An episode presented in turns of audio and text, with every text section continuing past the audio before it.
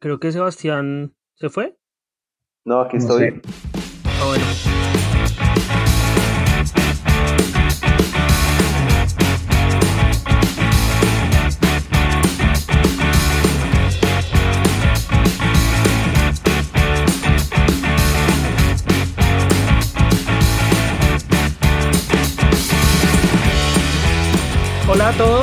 Bienvenidos una vez más a 3 al aire podcast en este ya el sexto capítulo y como ha sido costumbre en todos estos capítulos me acompaña Álvaro y Sebastián.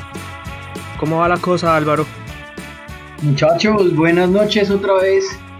Eh, una semana más aquí con este tedio de programa intentando mejorarnos y aprender un poco más, pero felices de hablar mierda aquí con ustedes como ya es cada lunes y esta vez martes. Entonces nada, contento otra vez. Cevitas, ¿cómo va todo? Bien, Pacho. Hola, Álvaro. Eh, ¿Qué más a las personas que nos escuchan? Una nueva semana de un nuevo capítulo de este bodrio. Y nada, espero que sea un programa bacano y, y bienvenidos a un capítulo más de esta porquería. ¿Y qué, qué hicieron en esta semana? ¿Vieron televisión, series, partidos? Pues bueno, acá hubo puente festivo, entonces nada, mucha gente salió, yo como siempre encerrado acá en la casa, cuidándonos aquí del virus que esto cada vez pinta que se va a poner un poco más peligroso. Pero nada, chévere, y mucha gente se aprovechó para hacer su vueltica, salir a pasear, respirar aire. Yo juicioso en la casa como siempre. Ay, Sebas, ¿qué, qué ha hecho? ¿Qué, Yo ¿Cómo le fue esta semana? Esta semana pues no fue muy buena, pero pues uno tiene actitud positiva, como dijo Jorge Duque Luna- Linares, y esperemos que esta semana sea un poco mejor. Eh, yo sí salí por ahí a darme un borondo, pero vi mucha gente, entonces también preocupado por eso. Eh, y vea que me estoy leyendo un libro que está muy bacano, se llama Cartas Antonia, es, lo escribió Alfredo Molano, y es inédito porque pues eh, fue uno de los, de los últimos libros que escribió antes de, antes de morir. Ah, se está leyendo un libro. Yo también empecé a leerme el libro de Lovecraft que hablamos con el invitado pasado, unos, unos libros que los compré por el Kindle de Amazon y entonces empecé como a leer. ¿Y qué tal? ¿Y Esta qué tal? semana sí. Sí, pues no, pues hasta ahora estoy empezando. Entonces estoy con el llamado de Cthulhu. Vamos a ver. A ver qué tal. Igual que la canción de Metallica. Sí, sí, sí, una Te canción de tanto. Sí. sí. Yo he estado como un poco enfermo porque la mm, tengo como un como un, un dolor en el aductor, como en la parte Ajá. interna de la cadera. Es que les tengo una historia de eso. Entonces yo no podía, no, no puedo caminar bien. O sea, puedo- el, el pie lo puedo mandar hacia atrás o hacia el lado y no y no, no me genera dolor, pero hacia adelante sí me genera dolor. Entonces no puedo caminar bien. Entonces yo duermo de lado y estaba soñando que estaba jugando fútbol con Álvaro.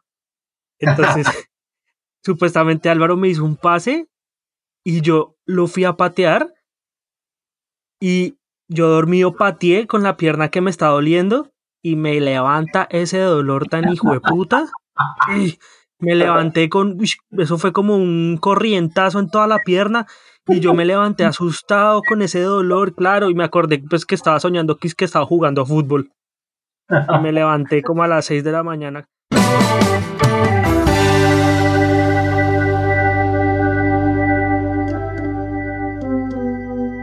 Ay, madre. Oiga, también co- contarles que, que se están llevando a cabo las elecciones en Estados Unidos. Y por el momento como que al parecer Trump va ganando. Eh, se están, se, se, se hicieron como los últimos, se están cerrando ya las, las mesas electorales. Y, y en lo que es la Florida, en la parte de la Florida y la de Texas, Trump está sacando una ventaja muy importante. Entonces, Pero hay, hay que todo- tener en cuenta que, que las elecciones en, en Estados Unidos no se ganan por mayoría de votos, ¿no? No, No. también tiene que Como en Colombia. No, no, es no. el co- diferente. es diferente. El, cole- el Colegio Nacional Electoral también tiene que ver mucho, mucho en las decisiones que, que se tomen.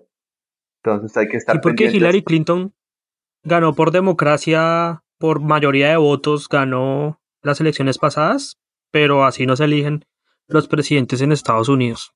Tiene otro, otro, sistema electoral diferente al que conocemos nosotros en Colombia. hablando de elecciones y de votación y de democracia, ¿tenía algo que decir, Álvaro? No, no, no, que el tema del ganador en Estados Unidos tiene que, tener un mínimo de 270 votos electorales y en juego son 538, entonces más. Es una forma de votación distinta a la, pues a la que hacemos aquí en Colombia, como dijo Pacho.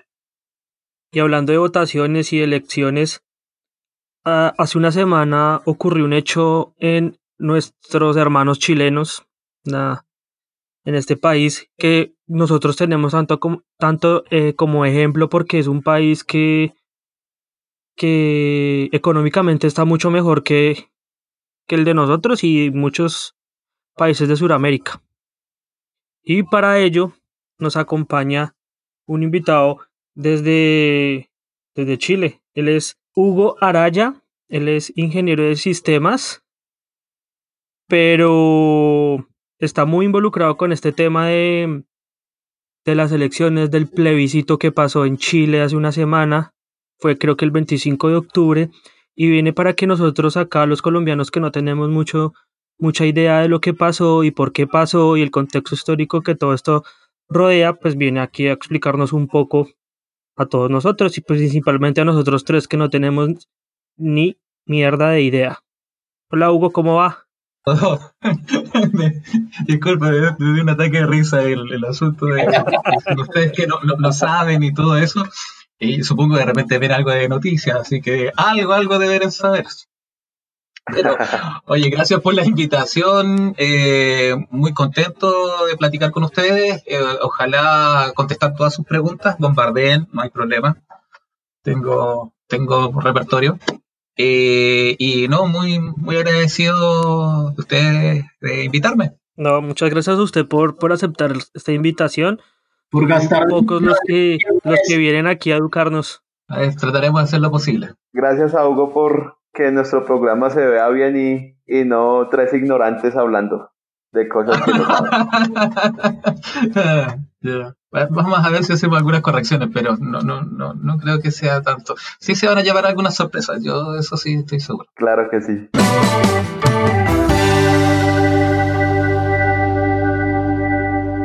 El plebiscito en Chile fue el 25 de octubre, hace una semana, ¿cierto? Domingo pasado, exactamente. ¿Por qué se da? Pónganos en contexto de todo esto que está pasando en Chile. Muy bien. Esto tiene que ver de una larga data. No solamente tuvimos en cuenta de lo que fue en el momento de la redacción de la última constitución que la realizó Pinochet. También tenemos que tomar en contexto desde todo lo que es la vida republicana de Chile, desde la primera constitución, que fue como una, una constitución estable, que data de 1833 primera constitución estable de la República de Chile, porque hubieron algunas antes, pero que incluso entre ellas había un, ápice de hacer una constitución federal. Pero Chile no es tan grande como para acumular tanto territorio y eso al final se desechó. Hasta que se creó algo estable, que eso fue en 1833, ya en plena vida de republicana.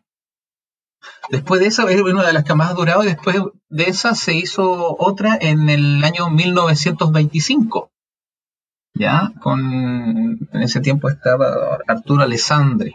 Y, y claro, se hicieron algunas reformas, se caducó la de 1833 y después ya con el golpe militar el año 73, por, en el septiembre de 73 por Augusto Pinochet, eh, se derogó la constitución en ese tiempo a través de leyes que forzaron la Junta Militar eh, se derogó en algunos capítulos de la, de la, de la Constitución Política de 1925 y se empezó a trabajar en, en una nueva.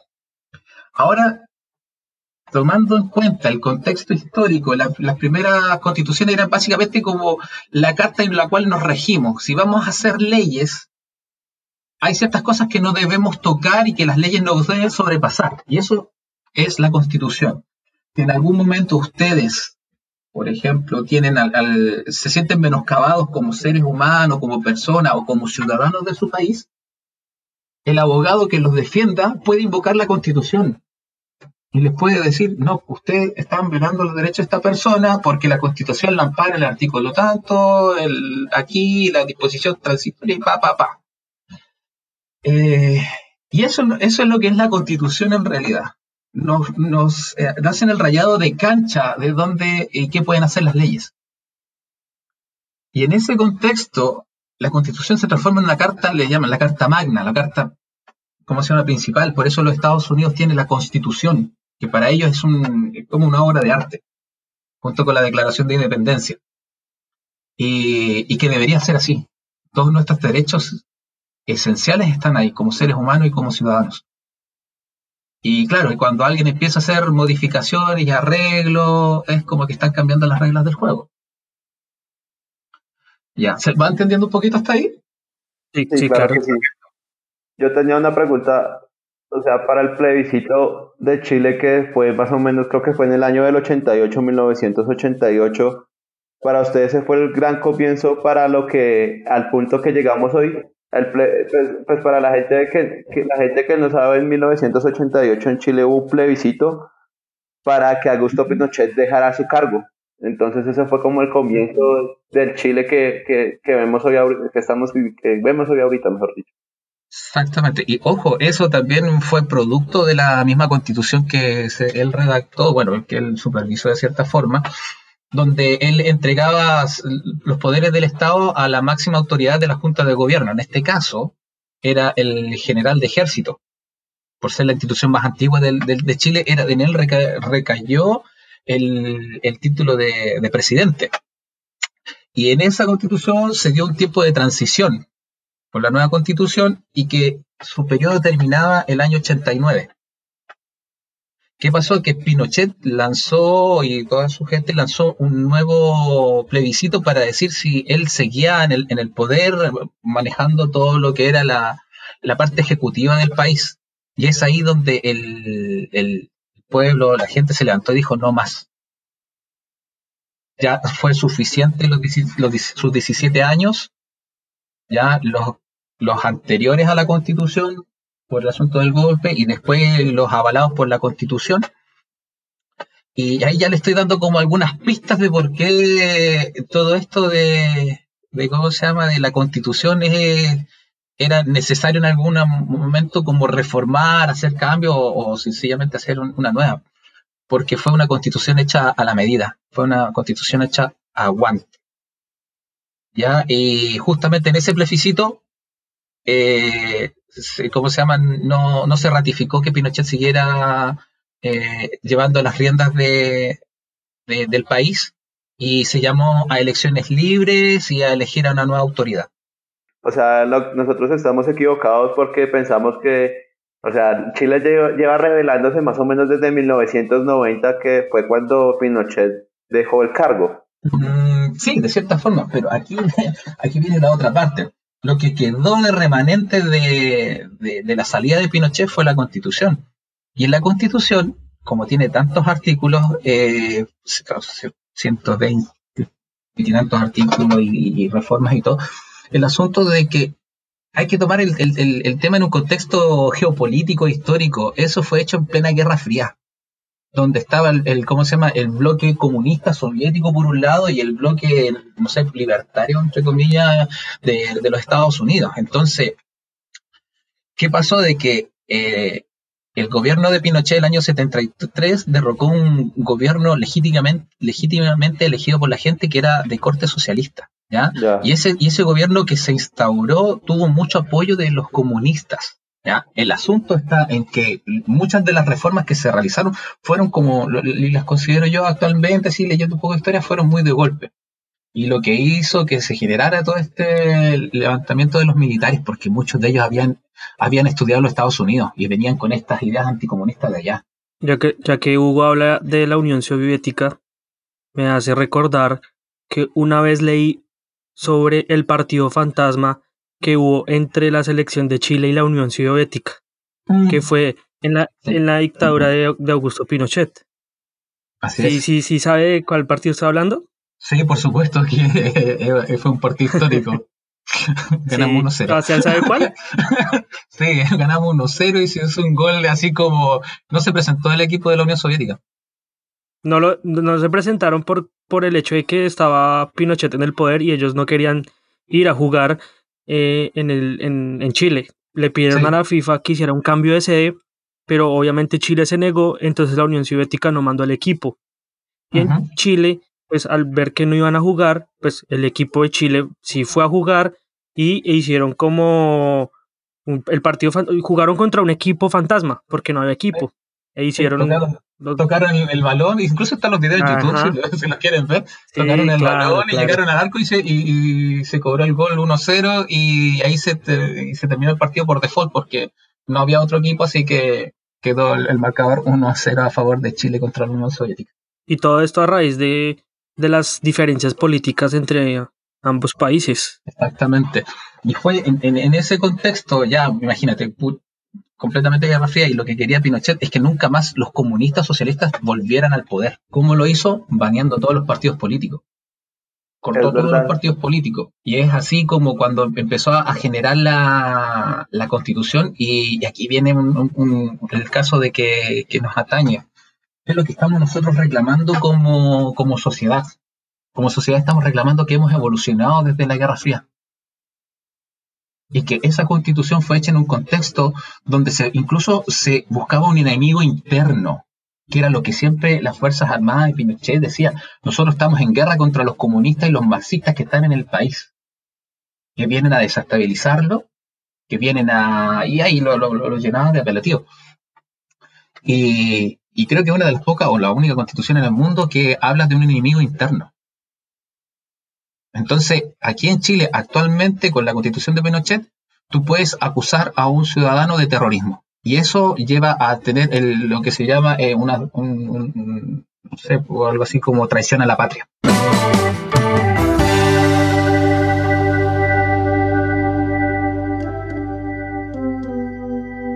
Ya que estamos hablando de todo el tema de que Pinochet había como abolido el tema de, de múltiples comunidades políticas, entonces Chile era como un estado plurinacional, ¿no? Eh, no, no, no, no, no. Eh, ¿Cómo se llama? Tenía, tiene el grado de república. Quiere decir que los estamentos del estado están dispuestos en un poder ejecutivo, poner legislativo y un poder judicial.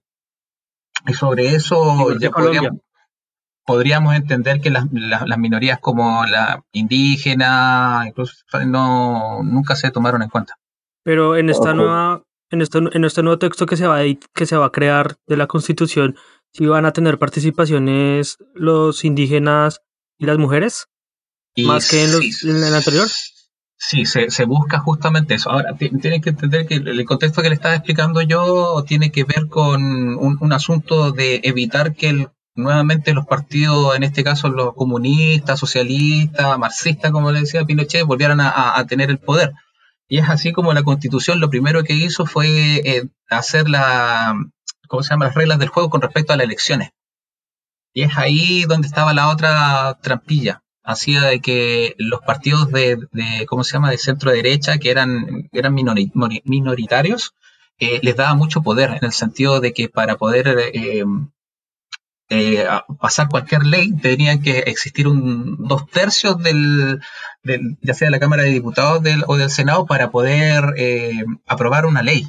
Entonces, si la, en ese momento la, derecha no quería hacerlo, eh, no se pasaban las leyes. Entonces, quedamos en, en, muchas leyes quedaron en este limbo de la negociación entre los políticos y los partidos cosa que a Pinochet le, cosa que a Pinochet le, le, convenía porque hacía que los parlamentarios hicieran todo esto y las leyes no se cambiaran. Aparte de eso, eh, nunca existió dentro de la constitución política del 80 de Pinochet la forma de hacer reformas a la constitución.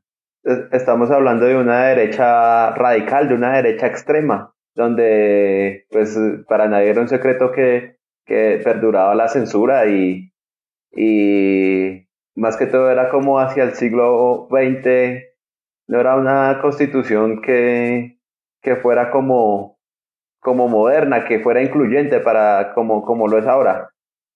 Exactamente, y, ese es el tema. Actualmente es increíble para ustedes. Yo me he encontrado con muchos canales de, en YouTube de gente que es de extrema derecha. Yo pensé que ya era como, como los dinosaurios, ya estaban extintos un poco, pero no, saben que han, adquirido una fuerza tremenda.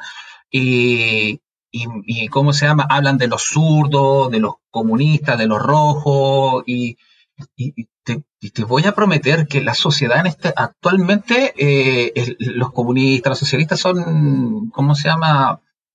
No son como mayoría. Yo creo que la, gente con todas estas cosas, de los casos que han pasado con parlamentarios, asegurándose ciertas formas de, no sé, pues, han habido casos de corrupción, ya de pasar ciertas leyes y negociar con la derecha, negociar con la izquierda, que al final la clase política ha caído en un descrédito tremendo. Entonces, para nosotros es terrible. Imagínense cuando éramos niños chicos, nuestros padres nos decían, ¿sabes qué? Eh, si te portas bien, te voy a, no sé, te voy a comprar ese juguete que, que quieres. Entonces tú te portabas bien, hacías todo bajo lo que te decían tus padres. Y cuando tú salías con ellos y le, y le decías, bueno, ahora me he portado bien y mi juguete, no, no, ahora no, lo vemos después, lo vemos después, lo vemos después. Claro, pasa un poquito eso con las leyes en Chile. Los vemos después, los vemos pasar y van pasando años, años. Nuestras personas que eran, ¿cómo se llama? Nuestros padres ya ahora pasaron a ser adultos mayores, empezamos a ver el tema de pensiones, empezamos a ver el tema salud, y, y, todas las cosas que prometieron los, políticos se la han llevado dando las vueltas porque o la, la, derecha no quiere hacerlo o la izquierda no la quiere hacer. Entonces el descrédito que ha caído eso, la política, ya, ya alcanzó todo lo, todos los rincones del país y mucha gente hubo el año, me parece el año 2019 o 2018, lo que se llamaba un refichaje de los partidos políticos y el refichaje hacia los partidos políticos eh, daba, daba, daba vergüenza. Cerca del 40% de los que estaban inscritos en partidos políticos no se volvieron a, reinscribir. Yo escucho a Hugo y es como si estuviera escuchando a otro colombiano hablar de Colombia. Creo que es un problema que aqueja a toda Sudamérica. Hay mucha polarización política, hay mucha, muchas quejas e inconformismo por parte del pueblo hacia la, hacia los políticos, hacia los que gobiernan. En Colombia, para nadie es un secreto que están entre los de derecha, los uribistas y los petristas. Entonces, si usted no es ni petrista, si usted no es petrista, lo tachan de uribista. Si usted no es uribista, entonces es petrista. Y usted se pone a ver y en Estados Unidos pasa exactamente lo mismo. Entre demócratas y... ¿Cuál es la otra? Republicanos. Y republicanos y se, y se, y se están dividiendo los países, se polariza tanto los países, en Argentina pasa lo mismo, los de Cristina Kirchner con los de, de derecha, pues que no, no, no recuerdo bien el nombre de, de, mm, Argentina. Sí, entonces es algo que está pasando en, todo en toda América, es una polarización impresionante y una pelea y usted entra a Twitter y eso es puro odio de los unos contra los otros.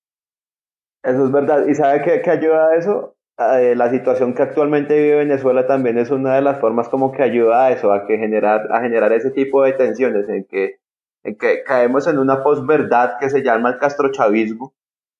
Una posverdad es una mentira que, que disfrazan de verdad. Entonces estamos metidos en ese cuento de la posverdad llamado castrochavismo que estamos, que estamos como estamos. Completamente de acuerdo. Yo, yo no sé si, si, si, si en Chile pasa igual, pero en las pasadas elecciones colombianas eh, asustaron a la gente con que si votaban por cierto candidato, eh, Colombia se iba a volver en una segunda Venezuela. Y claro, la gente asustada de ver cómo Venezuela está vuelta del putas, porque si está ya va del putas. Entonces la gente salió fue a, votar asustada, a votar por el otro candidato. Claro que pasó. Y yo la verdad es que veo, que Colombia ahorita está casi igual que Venezuela.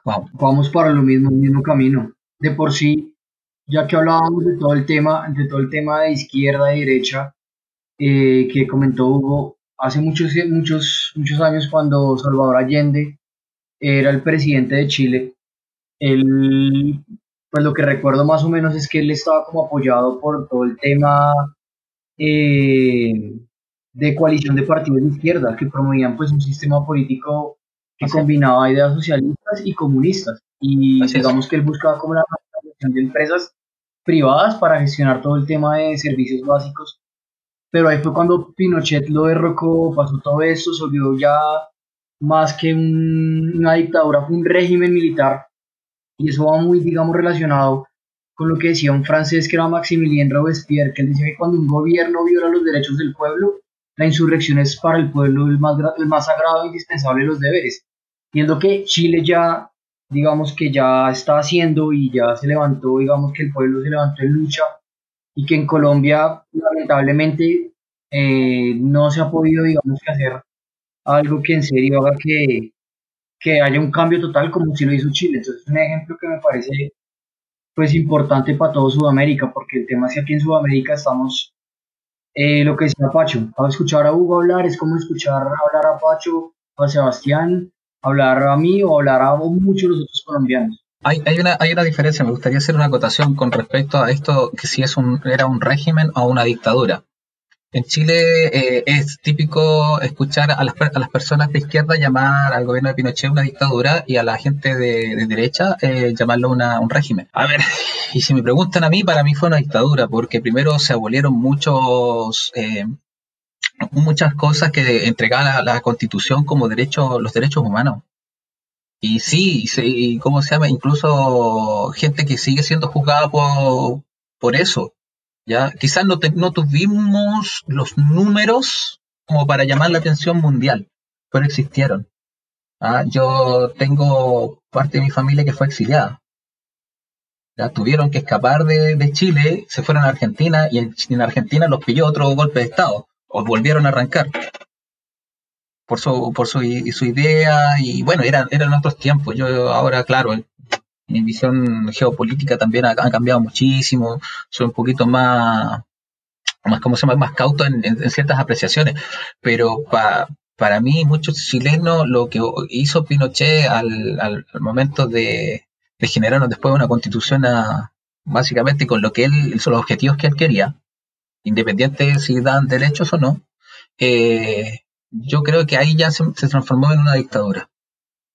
Y, al, igual que muchos chilenos, pensábamos que el, retorno a la, democracia nos iba a permitir eh, eh, volver a, reencontrarnos con, la democracia, a reencontrarnos con poder tomar nuestras propias decisiones y también que el Estado no, nos protegiera.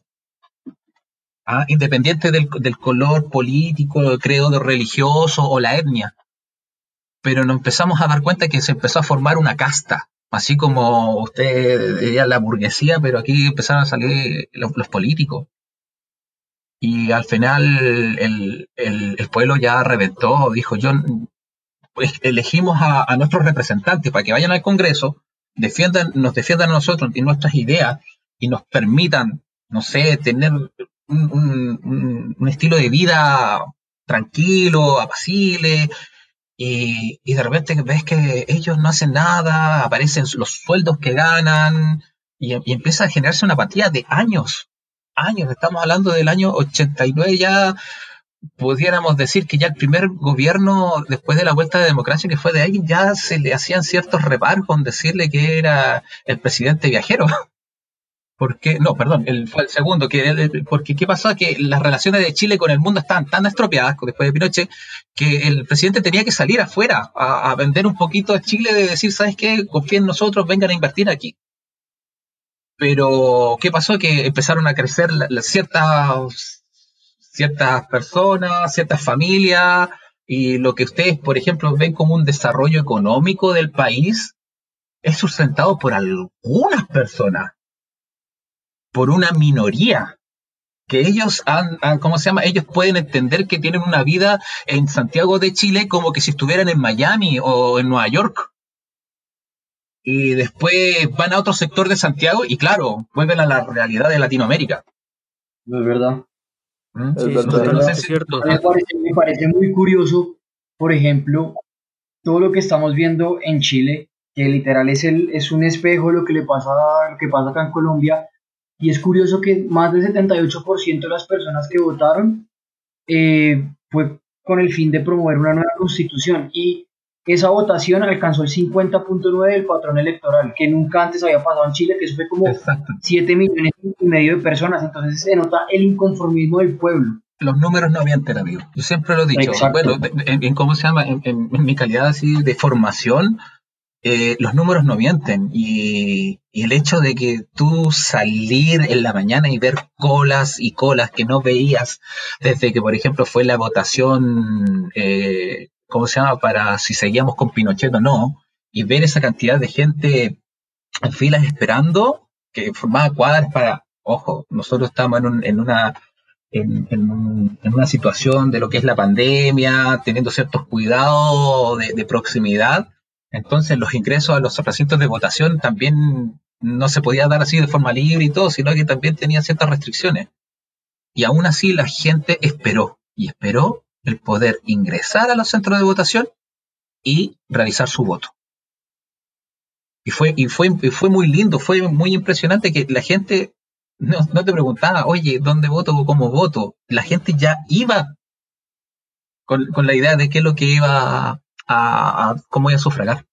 Entonces, eh, para mí fue, fue impresionante, sí fue incluso hasta emocionante. Ahora, ¿cómo vamos a capitalizar esto? es lo que yo tengo preocupación. ¿Por qué? A ver, tengan en cuenta de que las, constituciones anteriores, a ver, Chile tiene tres formas de generar una constitución. La primera, que sea realizada por un, organismo parlamentario, ¿cómo se llama? Con parlamentarios, y genere la constitución haga todos los artículos y después lo presenta a la ciudadanía y eso eh, eh, se reafirma con un plebiscito de aceptación de la nueva constitución. Después tú tienes el hecho de eh, contratar los servicios de expertos que redacten una nueva constitución, que fue lo que hizo Pinochet a través de uno de sus, ¿cómo se llama?, de una de las personas públicas más importantes de, su gobierno eh, militar, su nombre era Jaime Guzmán, que fue el artífice de, cómo se llama, intelectual de todas las ideas de Pinochet, ponerlo en un papel.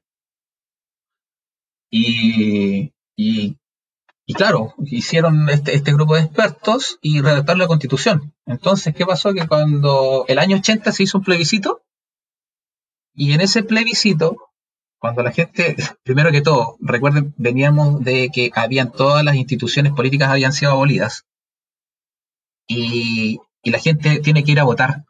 Pero, ¿qué, a ver, ¿quién iba a ir a votar si no existía un padrón electoral?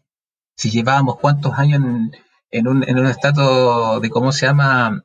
Podríamos decir como de emergencia, es dirigido por una junta militar. ¿Dónde está el padrón electoral? ¿Cómo sé que esta persona no votó dos veces o tres veces? Ya que estaba, que estaba en una ciudad en el norte, en una ciudad en el centro y una ciudad en el sur. No, tú ibas y hacías la rayita y se contaba. Y entonces tampoco existe una legitimidad tan tan precisa con respecto a la aceptación de la, de la constitución de 1980. Porque yo creo que si le hubieran dicho, ¿sabes qué? Hemos estado viviendo en un régimen militar, eh, una dictadura, y, en esto, si tú dices que sí, estás que el, quien encabeza esa junta militar va a continuar otros nueve años. Y no sé si todos hubieran ido a votar lo mismo. Entonces sí, vamos a votar, pero ¿dónde están, cómo se llama, las bases con que se hizo esa votación? Bueno, se realizó, pero ya el año 89, no, perdón, el año 88, ya estaba, empezaron a surgir ya mm, ciertos partidos políticos, empezaron a traer veedores de, distintos países. Entonces, ¿qué pasó? Que empezó a aparecer Pinochet en, en esta, ¿cómo se llama?, sobreexposición en un país así al, al, fin del mundo que estaba decidiendo si continuaba un, un, ¿cómo se llama? con un régimen militar o, o desde ese momento pasaba a ser un, eh, un, empezaba a realizar un evento democrático y, y pasaba a elegir sus propias autoridades. Pinochet elegía hasta los alcaldes.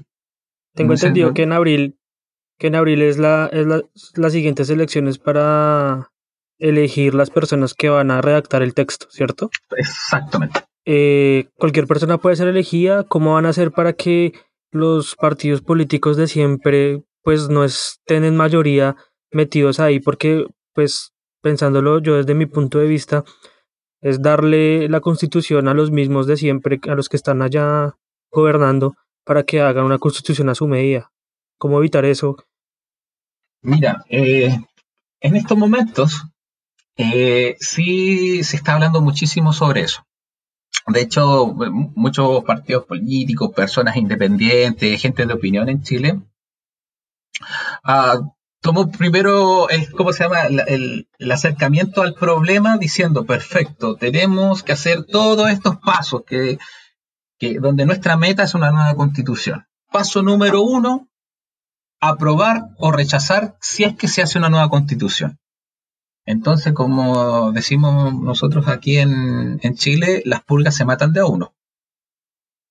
Y en ese sentido, eh, lo primero era que la gente se expresara con respecto a si quería una, nueva constitución. Entonces ahí lo que ustedes hablaron anteriormente de que había mucha, eh, ¿cómo se llama? Como pasó en Colombia, de que si tú votas por este, estás en contra de esto y nos vamos a volver igual que Venezuela. Sí, pasó la opción rechazo empezó, empezó a, imagínense, empezaron a hacer unos spots eh, publicitarios en las franjas electorales que a mí me daba vergüenza. Les prometo que me daba vergüenza mostrar eso hacia afuera o que un extranjero viera eso. Que personas inmediatamente hacían, si tú votas a prueba, estás queriendo que nuestro país se transforme en Venezuela directamente. Y había otros que hacían que, por ejemplo, eh, eh, era una pareja de chilenos que iba en un taxi en Argentina. Y, eh, se ponía, había, había una conversación entre este taxista argentino en Buenos Aires con esta, con esta pareja de chilenos, y, dentro de eso salía de que el argentino como que adulaba a Chile por su modelo económico, que lo adulaba por su forma de, de cómo se llama, de ser líder en la región y todo ese jazz que sinceramente para mí es solamente una nube que, está pintada. Y porque es diferente estar acá. Yo, yo algo le quiero preguntar, digamos, aquí se dice o es lo más revolucionario que pasó en la constitución de 1991 aquí en Colombia fue el derecho de petición, donde cada ciudadano tenía como el derecho de quejarse ante cualquier entidad gubernamental y no gubernamental o entidades públicas eh, derecho a, pedir su derecho de salud, de educación y diferentes, diferentes, diferentes tipos de, de derechos. Para Hugo, ¿qué puede ser lo más revolucionario que pueda pasar en esta nueva constitución para Chile? Oh, en estos momentos ustedes sabían que el, el servicio de pensión está en manos privadas. ¿Sabían ustedes que el sistema de salud se divide entre la propuesta pública y la propuesta privada y que si tú te vas a la propuesta pública posiblemente no sobrevivas, así que tienes que endeudarte para ir a la, parte privada y te atiendan como en Nueva York? ¿Sabían ustedes que la educación en Chile nosotros tenemos que pagarla de nuestros bolsillos y si ganamos y si nos adjudicamos una beca, eh, muchas veces tenemos que devolver eh, eh, cierta cantidad de dinero? Entonces, como nos, como derechos básicos, como el yo tener una pensión, una jubilación que me permita en, mi etapa de no poder trabajar por, por, edad o porque mi cuerpo no, ya no da más, de, poder seguir viviendo, subsistiendo con, con, el dinero que se me entrega, el asunto de la salud, que si yo me enfermo o me, da un cáncer, no tenga que estar, ¿cómo se llama?, juntando dinero con todos mis familiares y haciendo, no sé, colecta y bingos para, para comprarme los remedios.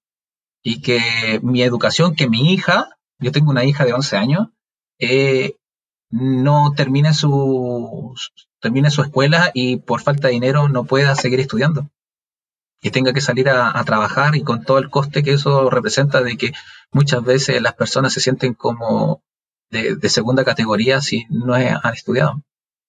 Yo, yo, por ejemplo, yo lo escucho hablar a usted y me parece, o sea, es inspirador que, digamos, las personas de Chile, con esa actualidad que tienen hoy en día, se hayan revelado y se hayan alzado, hayan salido a marchar y estén cambiando muchas cosas. Porque tal cual lo que usted dice es lo que nos pasa a nosotros. O sea, nosotros, acá la salud está entre salud pública y salud privada sabiendo que la salud pública es paupérrima, no le presta, digamos, que los servicios necesarios y suficientes, donde si usted está enfermo, está casi que condenado a, a morirse porque no lo van a atender pronto o, o no le van a prestar el servicio de manera adecuada. El tema de la educación aquí tampoco es gratuita.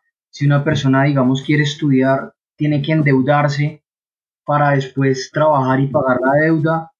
Entonces me parece, digamos, la conclusión que yo veo es que, digamos, ustedes están haciendo lo que nosotros no estamos haciendo. Que ustedes se...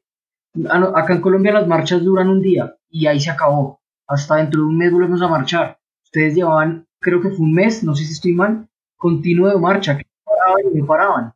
Entonces a mí me parece muy inspirador eso que das cuenta. Álvaro, Álvaro dijo una palabra muy clave que, que, es la admiración, porque es que le voy a contar algo que en Colombia, aquí en Colombia han habido dos plebiscitos. El primero fue por allá en el año de 1957, que es recordado porque la mujer votó por primera vez aquí en Colombia y fue para el plebiscito si se hacía lo del Frente Nacional. En ese momento el, Colombia vivía eh, el bipartidismo, el Partido Liberal y el Partido Conservador. Eso fue como una forma de hacer paz, pero entonces no hubo democracia porque los presidentes los ponían el Partido Liberal y el Partido Conservador y así derrotaban unos con otros. Y la gente votó sí, o sea, la gente no le importó la democracia aquí en Colombia. El segundo plebiscito que se llevó a cabo fue el año del 2016 para los acuerdos de paz, que la gente votó no que a uno se le hace increíble, porque después de más de 60 años de conflicto aquí en Colombia, de conflicto armado, la gente haya votado, ¿no? O sea, nosotros tenemos mucha admiración para Chile porque, primero, porque saber cómo votar, y segundo, pues para tener la, la interesa de pedir un país con que, que, se respete los derechos, porque pues aquí en la constitución en Colombia eh, no es mala, y la constitución es muy buena y es muy incluyente, de hecho, eh, está traducida en las 65 lenguas indígenas que se hablan aquí en Colombia. Entonces la constitución aquí en Colombia no es mala, sino que la gente no sabe pelear por los derechos. Entonces eso es lo que le admiramos mucho a Chile. Ojo que aquí en Chile se ha hablado mucho de la constitución eh, de Colombia como, ¿cómo se llama? En, su estructura. ¿Ok? Eh, es decir, bueno, ¿de qué nos vamos a hacer nosotros de inspiración para hacer nuestra nueva constitución? Y, desde muchos sectores ha aparecido, bueno, veamos el ejemplo colombiano. Veamos qué, permite y qué no permite. Y sobre eso vamos aplicando las ideas con las cuales fueron, en este caso, fue forjada su constitución. Porque mucha gente dice, bueno, que vamos a tener una constitución como la de Estados Unidos con cláusula directa y no más de una hoja, o vamos a hacer el, el ¿cómo se llama? El, detallado colombiano. Entonces, ahí les, vuelvo a decir, ustedes se van, a impresionar de, la cantidad de cosas que nosotros estamos buscando generar como nación, pero que a la vez, en mi caso, tengo un pavor porque, como recién lo ¿quiénes van a quiénes van a aparecer en esto? ¿Van a ser los mismos de siempre? Si van a van a ser, ¿cómo se llama? Estos títeres que que si bien van con, esta máscara de independientes, pero no, también dependen de, ciertos partidos políticos. Eh, para mí debe ser transversal. Yo estoy en un país con una diversidad muy grande, especialmente desde los últimos, podría decir, 10, 12 años, con una tasa migratoria alta. Eh, y que y con el tiempo que ha pasado ya esas mismas personas ya, ya han encontrado su hogar aquí. Ya, ya pueden tener opinión. Ya pueden, pueden saber de que, que cómo se llama, que cuáles son los, cómo se llama, el día a día del, del chileno y lo que tiene que lidiar con respecto al transporte, lo que le decía anteriormente, educación em, y trabajo. Y, y también tenemos que hacer esa inclusión nosotros como, como pueblo. Y, sobre eso, eh, claro, los partidos políticos están tomando, eh, ¿cómo se llama?, un liderazgo con respecto a, alcanzar la mayor cantidad de personas que, bajo su visión eh, política puedan seguir ciertos objetivos que ellos se han trazado.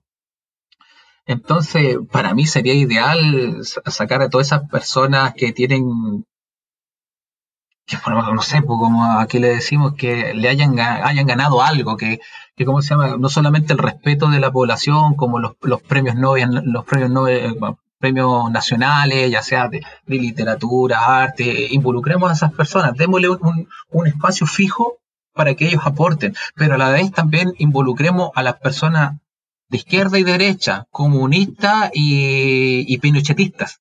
Involucremos a los indígenas, involucremos a las mujeres, hagamos, demostremos la diversidad que si bien tenemos nosotros en Chile con los climas, ustedes saben, el norte es seco, el, centro es templado y el sur es gélido por la cercanía de la Antártida. debemos ser capaces de, ¿cómo se llama?, de unir todas estas diferentes opciones, que si bien Santiago concentra la mayor cantidad de personas, no se decida en Santiago, porque yo vivo en provincia. Y muchas de las cosas que, que se hacen, de repente es todo Santiago, Santiago. Y alguien me va a decir, bueno, es que Santiago hay más gente. Sí, pero discúlpame, ellos son chilenos igual que yo. Y yo no vivo en Santiago. Claro. Yo, yo quería hacer una pregunta a Hugo, eh, teniendo en cuenta que usted es ingeniero de sistemas, ¿cierto? Sí. Imagino que usted vio el, el documental en Netflix que se llama Cambridge Analytica. No, no te voy a mentir, no lo vi. Bueno, yo, bueno, le comento un poco. Eh, fue un documental que hicieron en Netflix donde cuenta básicamente cómo influyeron las redes sociales en, el, en, en las decisiones de las personas en el Brexit de, de la Unión, del, de, la, mm, de la Gran Bretaña y también cómo influyó en las elecciones de Estados Unidos con Trump. Y entonces decían ahí que un ejemplo muy claro era esos, esos formatos de Facebook en los que dicen, digamos, tú qué superhéroe eres de Marvel. Entonces te llenan unas preguntas y tú convencidos, ay, vamos a ver qué superhéroe soy. Ah, sí, soy el Capitán América. Pero lo que en realidad están haciendo es filtrando esa información y para mirar qué tipo de gente se le puede mandar cierta publicidad.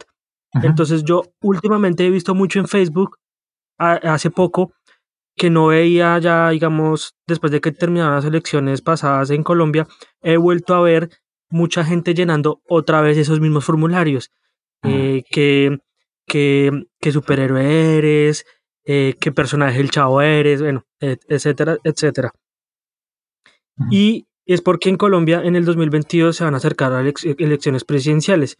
Y yo supongo que en Colombia también manejan eso porque es que en Colombia manejan la, publicidad, sí, es muy, es, es, muy, muy fake. O sea, en, en, en, Colombia a ti te envían un mensaje de WhatsApp diciendo que, que si votas por X candidato, como ya lo había dicho anteriormente, Colombia se va a convertir en una Venezuela, entonces le van lavando el cerebro a la gente y la gente por miedo o por o emberracada, eh, brava, emberracado se dice en Colombia, va a salir a votar, pero no va a votar a conciencia por el candidato que en serio quiere, por las propuestas que tiene ese candidato. No sé si usted en Chile, desde su experiencia como ingeniero de sistemas, ha visto que también eso llegue a afectar mucho en la decisión de los chilenos a la hora de votar y que eso pueda ser como, como un miedo generado por algún partido político para eh, llevar la constitución por el camino que ellos quieran.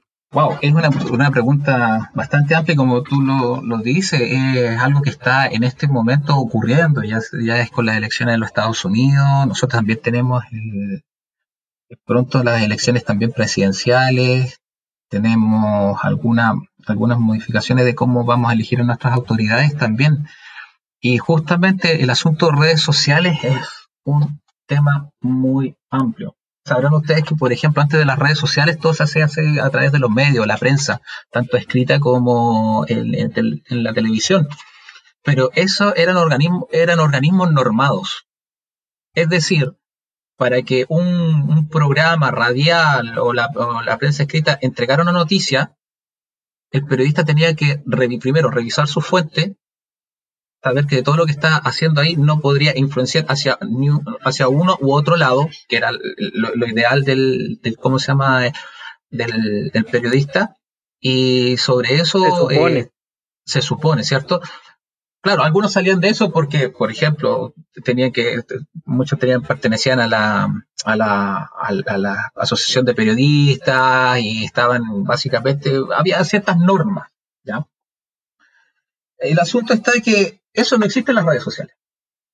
Yo el día de hoy puedo tener, no sé, puedo manejar unas 50, 60 cuentas diferentes. Por eso me puedo entre esas cuentas empezar a enviar información y empezar a hacer números y atraer otras cuentas que ya no son mías, pero sí son, podríamos decir, como público. Y cada vez que, por ejemplo, yo hago, una publicación de un video de, los, de, gatito, algo tierno, las personas empiezan a, ah, qué, tierno, y empiezan a, a, ¿cómo se llama?, compartirlo con, con su, con otras cuentas. Y es ahí cuando ya tienes armado una gran cantidad de seguidores, suscriptores, lo que sea, que empiezas a tocar temas que son así como sensibles. Oye, este es un video de cómo es Venezuela. Exactamente. Entonces imagínate lo que yo puedo hacer una persona para cambiar la mentalidad de unas mil. Entonces ahí no hay, no existe regulación con respecto a, las redes sociales. Y ahora pasó en, en Estados Unidos en el que antes de, estas elecciones ya estaba circulando todo esto en las redes sociales y, cómo se llama, qué es lo que es el futuro con Trump, cómo es el, futuro con Biden. Y, y el asunto es lo que ustedes decían, generar ese espacio de entrar a la psiquis colectiva de las personas y que de repente mi mamá venga y me diga, hijo, ¿es verdad si yo voto así, eh, vamos a hacer como Venezuela? Hijo, ¿es verdad que si yo no, no voy a votar, igual gana la opción? Entonces, esto está haciendo harto daño en, en, la gente que no se maneja en redes sociales y está empezando a escuchar el rumor. Claro. Sí, es que estamos en una época no de información, sino de desinformación. Exactamente, no hay regulación. Entonces, a eso también hay que ponerle mucho ojo. ¿No? Y yo creo que se espera que como en medio de aporta información, como bien lo dices, eh, también exista la, capacidad de que existen los fake news o este, también en esas cuentas sean, no sé, pues tengan una restricción. Se les ponga el cepo, eh, se les restrinja, porque el daño que pueden causar es tremendo. O sea que en Chile sí se ve mucho eso oh, cuando están en vísperas de elecciones. Por supuesto, se vio ahora con el asunto de la constitucional con apruebo y rechazo, y, desde ambas esquinas. ¿ah? De ambas esquinas. para Hugo, le quería preguntar por qué, digamos, Chile ha escogido un periodo, pues escogió a Michelle Bachelet, que para nadie es un secreto que ella es como más hacia la, hacia la centro izquierda, y también escogió a Sebastián Piñera, que es exactamente, y escogió a Sebastián Piñera, que es una persona más hacia la, derecha. entonces, exacto, entonces, ¿por qué, por qué pasa eso? ¿Por qué, ¿Por qué, esa dicotomía, ese paradigma? Hay, Exactamente, porque esa dicotomía. Eh, por lo que eh, el resultado es la insurrección y el levantamiento popular con respecto a que lo que ocurrió en una, primera parte, cuando les, contaba la historia de que si mi papá me promete un juguete porque yo me porto bien, ¿qué es lo que va a pasar cuando mi papá nos entregue ese juguete? Yo no voy a ir donde mi papá, voy a ir donde mi mamá. Y si mi mamá tampoco me da ese juguete, voy a otra vez a hablarlo con mi papá. Y nuevamente, si no me lo da mi papá, voy a ir donde mi mamá. Y después me doy cuenta que ninguno de los dos lados, siendo que yo me estoy portando bien, me está entregando lo que yo quiero y busco. ¿Y qué es lo que ocurre? Para mí, los dos no son creíbles, por ende prefiero estar solo y hacer solo. Es decir, un adolescente pescaría sus cositas y se iría.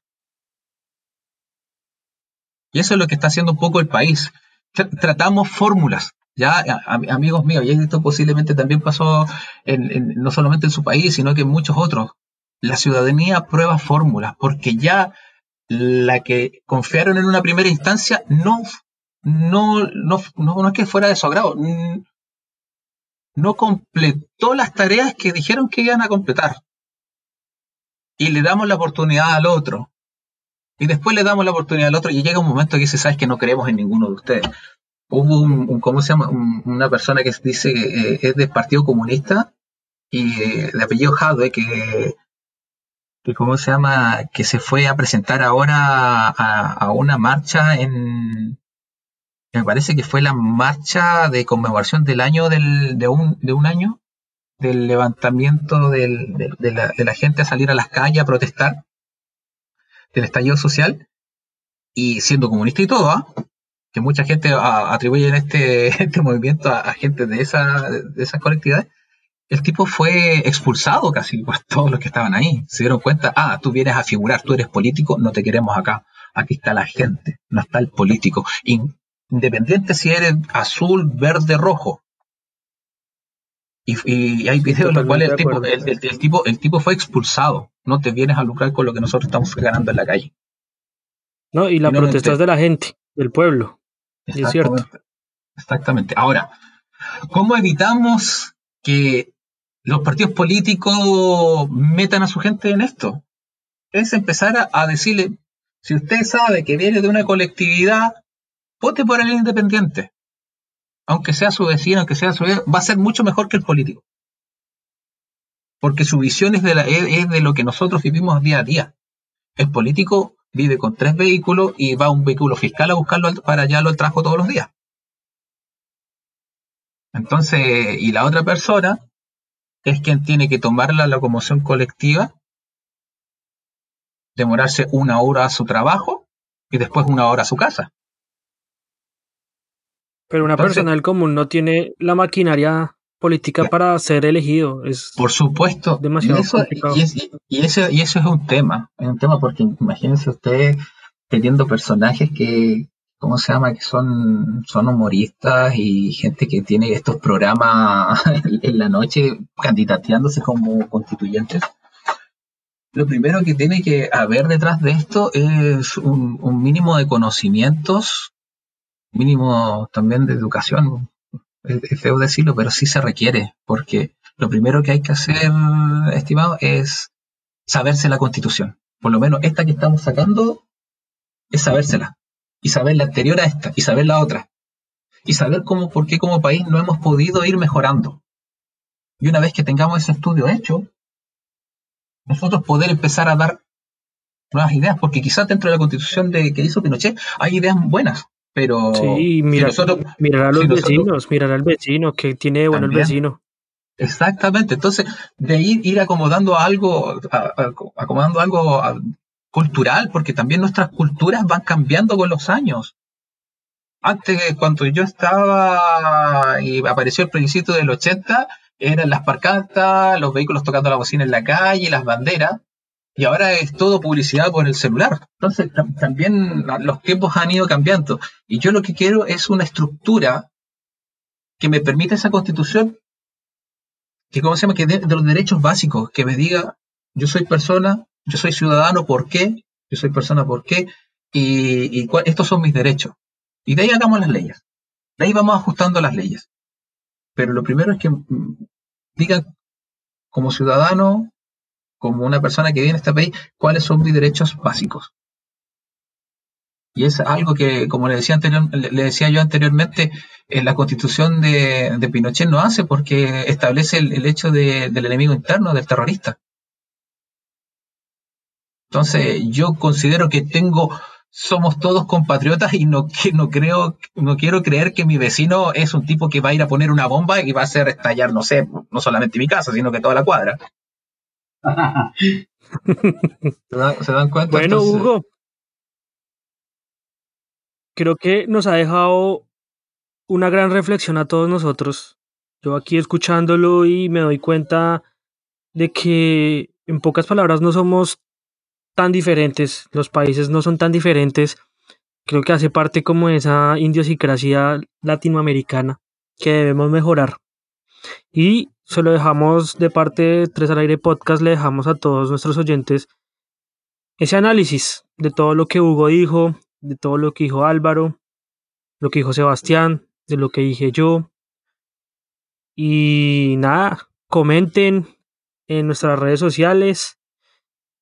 Eh, recuerden que nos pueden escuchar en Spotify, Deezer, Tuning, Anchor, Apple y Google Podcast, en YouTube, en Spreaker, en iBox.